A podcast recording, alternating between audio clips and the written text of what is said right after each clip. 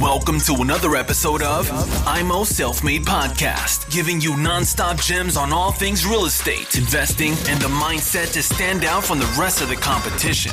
Real talk for the makers, no bullshit. Now, with your hosts, Chris and Daniel, in the IMO Self Made Podcast.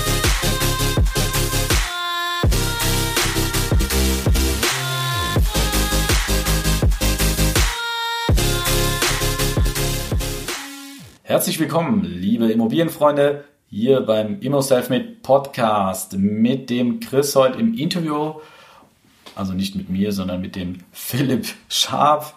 Wir gehen ein Thema an, was viel diskutiert ist, auch von mir schon diskutiert worden ist. Wie finanziere ich? Fünf Jahre, zehn Jahre, 15 Jahre, 20 Jahre auch schon gehört, ist auch manchmal so eine Philosophiefrage. Wie geht's weiter? Wie entwickeln sich die Zinsen.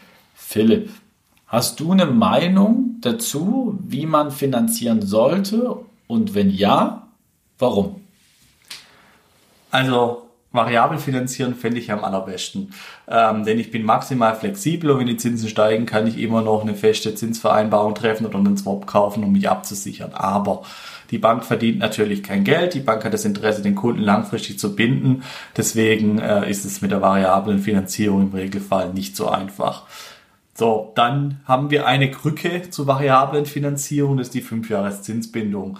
Da habe ich auch einige dieser Vorteile der variablen Finanzierung und die 5-Jahres-Zinsbindung ist sicherer als die 10-Jahres-Zinsbindung oder 15-Jahres-Zinsbindung, weil ich jederzeit mit einem Forward-Darlehen die Anschlussfinanzierung klären kann während ich, wenn ich 10 Jahre finanziere oder 15 Jahre finanziere, eben heute nicht die Anschlussfinanzierung sichern kann und nicht weiß, was in 10 oder 15 Jahren der Fall ist. Aber da haben wir auch das Problem, dass äh, die Banken diese fünf Jahre auch nicht so gern mögen. Das ist die Finanzierung, die sie schon noch machen, aber halt auch nicht immer. Also im 110% Bereich kriegen wir üblicherweise nicht hin. Da brauchen wir 10 oder 15. Ähm, Im 100% Bereich so 30 Prozent unserer Finanzierung in dem Bereich wickeln wir heute mit 5 Jahreszinsbindung ab. Vor zwei, drei Jahren war das noch ein wesentlich höherer Prozentsatz, weil ich ein großer Fan dieser Finanzierungsstrategie bin ähm, und es eben auch aktiv eben anspreche. Ähm, aber es ist heute nur noch eingeschränkt möglich, weil die Banken eben da die Zinsen erhöht haben und der Unterschied zu 10 kaum noch da ist, stärker nachgefragt wird und diskutiert wird, warum das gemacht werden soll und es schwierig genug ist, dann teilweise eine Finanzierung durchzubekommen. Wenn man dann noch die zusätzliche Auflage 5 bringt, wo sie länger, äh, weniger lang einbinden können, ist halt eine zusätzliche Herausforderung. Aber es kann immer wieder funktionieren und äh, lohnt sich immer wieder zu vergleichen und zu schauen, nutzen wir also heute auch noch und versuchen das auch aktiv als Instrument zu nutzen primär dann, wenn ich einen Einkaufsgewinn habe oder einen Aufwertungsgewinn erwarte. Und zwar nicht zwingend aus dem Markt, sondern auch einfach durch Modernisierung etc. Warum? Ähm, wenn ich jetzt heute einen hohen eine hohe Finanzierung habe, 100, 110 Prozent, zahle ich dafür ja einen Zinsaufschlag. Ähm, und nach den fünf Jahren oder auch direkt nach einem Jahr, wenn Niederschwertprinzip gefallen ist, kann ich günstiger weiterfinanzieren, denselben Betrag, weil ich ja jetzt eine viel niedrigere Beleihung habe, zum Beispiel nur noch 80 Prozent, wenn ich den tatsächlichen Marktpreis zu meinem Darlehen sehe. Und äh, dann bin ich häufig ein halbes Prozent oder mehr günstiger. Ähm, und das ist auch ein Vorteil, den die 5 Jahre Zinsbindung ausspielt, dass sie eben in der Anschlussfinanzierung diesen Zinsvorteil schon nach fünf Jahren bringt, anstatt erst nach zehn. Ähm, und äh, dann eben die Flexibilität noch mit reinbringt, dass ich auch über ein Forward-Darlehen eine Kapitalbeschaffung machen könnte, ähm, sodass das natürlich immer so ein Rechenspiel ist. Wenn ich von steigenden Zinsen ausgehe, kostet mich die 5 Jahre Zinsbindung vielleicht unterm Strich mehr, aber ich habe Flexibilität gewonnen. Ähm, ja, so die Argumente dafür. Zehn Jahre ist so der Standard in Deutschland. Den machen wir auch deswegen gerne, weil nach zehn Jahren üblicherweise verkauft wird. Nicht zwingend dass die Objekte auf den Markt geschmissen werden, aber vielleicht in der eigenen Struktur. Wir sind ganz große Freunde davon, dass Eheleute getrennt voneinander kaufen und sich überkreuzt die Objekte verkaufen nach zehn Jahren, um die AFA-Grundlage zu heben, um neu hoch zu finanzieren. Wo ich einen Verwendungszweck habe für die Finanzierung und ähm, eben nicht äh, dann wieder mir eine Kapitalbeschaffung zusammenbasteln muss. Oder dann, wenn ich keinen Ehepartner habe, Verkauf an die eigene VV GmbH, die ich dann gründen kann. Also ich bin Freund davon, für den Exit VV GmbH zu nutzen, im Ankauf eher privat. Das heißt, ich habe von Anfang an sehr hohe Renditen oder an die Familienstiftung oder ich habe minderjährige Kinder und bringe es in eine Familien-KG ein als Beispiel oder eine gewerblich entprägte GmbH und Co. Etc. Also ich habe viele, viele Möglichkeiten, eben die Steuerlast zu optimieren nach den zehn Jahren. Deswegen brauche ich eigentlich keine längere Zinsbindung als zehn. Jetzt kann ich, wenn ich privat kaufe, auch 15 abschließen oder länger, denn ich habe ja, wenn ich privates tue, ein Sonderkündigungsrecht. Zehn Jahre nach Vollauszahlung mit einer Frist von sechs Monaten kann ich jederzeit raus und dann umschulden. Also ich zahle wieder einen Zinsaufschlag. Üblicherweise haben wir immer so 0,3 Unterschied, 5 zu 10, 10 zu 15, 10 zu 20, äh, 15 zu 20, immer 0,3 Daumenwert, je nach Bank unterschiedlich und Marktsituation. Ähm, so, ich zahle natürlich einen Zinsaufschlag, dafür habe ich fünf Jahre länger Zinssicherheit, äh, kann aber trotzdem flexibel raus nach zehn. Ja, das äh, kann mir ein Vorteil sein, auch wenn ich es auf den Markt werfen will, dass ich nicht genau nach zehn das tun muss, sondern ein bisschen flexibel bin. Übrigens ein großer Irrtum ist, dass ich genau nach zehn verkaufen müsste auf den Punkt. Ja, äh, jedes Annuitätendarlehen in Deutschland in der Zinsbindung hat nur eine anfängliche Zinsbindung, ist nämlich eigentlich ein variables Darlehen, wo der variable Zins schon festgelegt ist im Darlehensvertrag und hat nur eine anfängliche Zinsbindung. Also wenn ich heute zehn Jahre abschließe und ich verkaufe nach zwölf, kann ich es theoretisch auch zwei Jahre weiter variabel laufen lassen. Ist dann relativ teuer, wird man wahrscheinlich nochmal zwischenfinanziert, ähm, aber ein halbes Jahr oder so wird man einfach variabel weiterlaufen. Also auch die Verkaufsphase hinten raus ist nicht das Problem äh, bei einer zehn Jahres Zinsbindung, warum ich mich für eine längere entscheiden müsste. Was ist mit unter fünf Jahren? Also wenn ich Ja. was kaufen will, vielleicht nach zwei, drei Jahren. Vereinzelt kriegen wir drei hin. Das klappt manchmal auch noch zu ähnlichen Konditionen wie fünf, ähm, aber schwieriger als fünf zu bekommen. Ähm, wir haben äh, für Eigennutzer Flipper oder auch generell Flipper ein Programm, wo wir 10 Jahre Zinsbindung haben, aber eine 100% Sondertilgungsoption nach zwei Jahren, immer zum 30.06. des Jahres.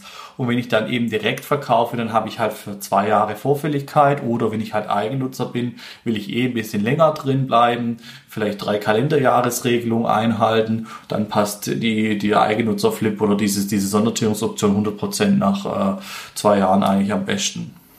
Und wenn du jetzt, der Kunde hat ein Angebot, 5 und 10 Jahre und sieht, dass es keine 0,3-Spanne ist, sondern 0,19 Spanne ist, dann kommt er natürlich in die Überlegung und sagt, das ist jetzt nicht so viel mehr, ich habe es dafür 10 Jahre. Kannst du das dann schon verstehen, dass der sagt, dann nehme ich doch lieber die 10, weil es Ja, kaum ein Unterschied ist? Das, das, äh, genau das ist die Denke. Das war bei mir anfänglich auch die Denke, bevor ich äh, das äh, fünf Jahre aggressiver angeboten habe. Äh, und hier würde ich tendenziell, je nach Gesamtsituation, besonders wenn ein Einkaufsgewinn vorliegt, dann weiter auf fünf plädieren. Okay, okay. Also bist du wirklich ein Verfechter diese fünf Jahre, weil es überschaubar ist. Die Zeit verrennt ja auch schnell und in fünf Jahren haben wir vielleicht einen Zin- Zinssatz von 2,5 beispielsweise. Flexibilität vor Kosten. Ähm, also die Möglichkeit, Kapital zu beschaffen, äh, ist eigentlich das Schöne in dem Modell, Einkaufsgewinne zu lösen, anstatt sie gebunden zu haben, weil das Grundbuch versaut ist. Das ist eigentlich der Hauptvorteil da drin. Jetzt hört vielleicht jemand den Podcast, der Neubau gekauft hat, zu teuer und später gemerkt hat, Immobilien ist was Feines und ich möchte weiter investieren und hat da vielleicht einen Fehler gemacht, zu teuer gekauft.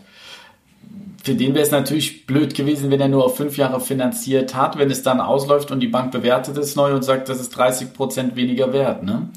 Also häufig bewerten die Banken es nicht neu bei dem Prolongationsangebot, sondern setzen das einfach fort. Also wenn ich prolongiere anstatt umschulde, also prolongiere heißt selbe Bank, den Tilgungssatz, den ich dann habe, weiter. Ähm, wir machen deswegen gern Umschuldung, weil wir nochmal Kapitalbeschaffung machen und weil wir die Tilgung wieder auf 2% runterschrauben als Beispiel. Beim Prolongieren im Annuitätendarlehen ge- geht ja die Tilgung permanent hoch und ähm, dann äh, habe ich halt so einen höheren äh, Tilgungssatz, wo ich dann weitermache. Ähm, das äh, ist vielleicht ein Nachteil vom Prolongieren, aber die allermeisten prolongieren schon aus Bequemlichkeit raus, wobei das auch ein Fehler ist, weil da häufig höhere Zinsen verlangt werden. Aber da komme ich um Bonitätsprüfung rum, da komme ich um Objekteinwertung rum in so einem äh, Prolongationsszenario. Philipp, vielen Dank dafür. Ihr könnt euch jetzt überlegen, was macht ihr? Macht ihr vielleicht auch mal was, wenn ihr bisher zehn Jahre gemacht habt, wie es viele machen, dass ihr sagt, jetzt mache ich mal was auf fünf Jahre. Ihr habt es gehört, dass wenn ihr gerade günstig einkauft, ist es ein großer Vorteil, dann fünf Jahre zu finanzieren, um da dann die neue Finanzierung, wenn man die macht, dass man dann da wieder eine höhere Finanzierung auch bekommt. So bekomme ich ja auch relativ ja. gutes Geld wieder in die Kasse und kann wieder neu investieren. Ich möchte noch auf zwei Punkte eingehen und zwar einmal Bausparen zur Zinsabsicherung und einmal lange Zinsbindung. Also ein häufiges Modell ist ja forciert von, von äh, Sparkassen, Volksbanken, 15 Jahre Zinsbindung zu machen und dann tilgungsausgesetzt gegen Bausparvertrag und dann nach 15 Jahren ist der Bausparvertrag etwa 40 Prozent bespart und wird dann zuteilungsreif und dann habe ich vermeintliche Zinssicherheit. Wenn ich trenne die Bank, die mir die Vorfinanzierung macht und die Bausparkasse, die die Finanzierung macht, dann habe ich eine neue Bonitätsprüfung nach den 15 Jahren, weil ja der Darlehensgeber wechselt, muss ich bedenken. Zweitens, die Zuteilung darf nicht garantiert werden im Bausparvertrag. Drittens, die Bausparkassen haben Millionen verbrannt die letzten Jahre äh, mit hohen äh, Guthabenzinsen, die sie bezahlen in Altverträgen und niedrigen Renditen, die sie erzeugen. Ähm, wenn das so weitergeht, äh, ist die Frage, ob das Geld da drin noch sicher ist. Äh, die Einlagensicherung an sich äh, ist auch nichts wert. Ähm, also ich habe eventuell auch Totalverlustrisiko meines eingezahlten Guthabens. Zuteilung darf nicht garantiert werden. In der Wendezeit hat man neun Jahre verzögerte Zuteilung.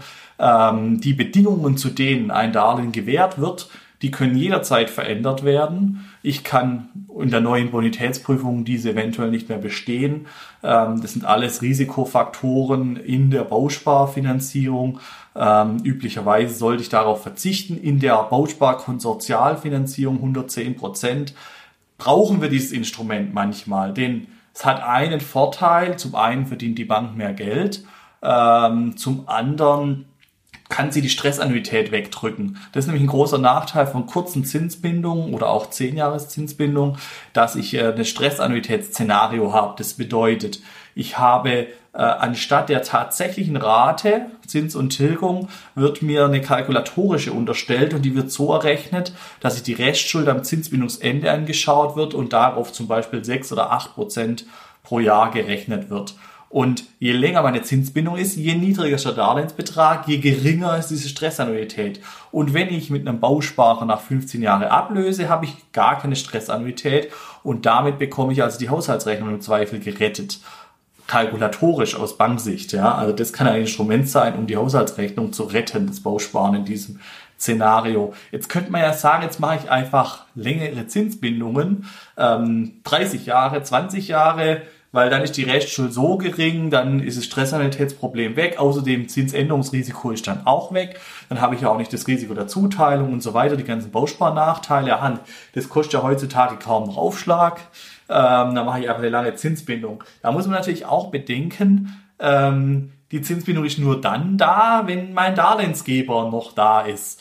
Äh, wenn der Darlehensgeber in die Insolvenz rauscht, im, im Wege einer großen Bankenpleite, dann kann mir mein Darlehen jederzeit auch gekündigt werden. Dann war es das mit der schönen langen Zinsbindung, für die ich da einen hohen Aufschlag am Zins äh, jahrelang bezahlt habe. Also ähm, auch das bringt keine absolute Sicherheit. Perfekt. Ich werde jetzt fünf Jahre finanzieren. du hast mich auf jeden Fall überzeugt. Nein, ich habe es ja in deinem Buch auch schon gelesen. Da äh, gehst du ja auch eindeutig darauf ein. Und das hat mich auf jeden Fall zum Nachdenken gebracht, denn von den meisten Banken bekommt man einfach diese zehn Jahre angeboten. Da wird gar nicht über die fünf Jahre gesprochen. Da muss man auch mal aktiv den Bankberater ansprechen oder den Finanzierungsvermittler, wenn er es nicht eh schon macht und sagen, machen wir mal ein Angebot für fünf Jahre und dann das Ganze vergleichen also wir bieten aktiv auch immer die 10 an, dann ist Vergleichbarkeit da ja. und dann soll der Kunde sagen, was er haben will, ja. Du hast noch ein paar Begriffe genannt, ähm, gerade eben, die werden wir nochmal einzeln beleuchten für die Leute, dass es das auch nochmal klarer wird. Vielen Dank, Philipp, und bis zur nächsten Folge. Thanks for tuning into IMO Self Made Podcast. Make sure to subscribe so you don't miss any future episodes. Leave a five star review and share this podcast to anyone that needs that kick of real estate motivation they need.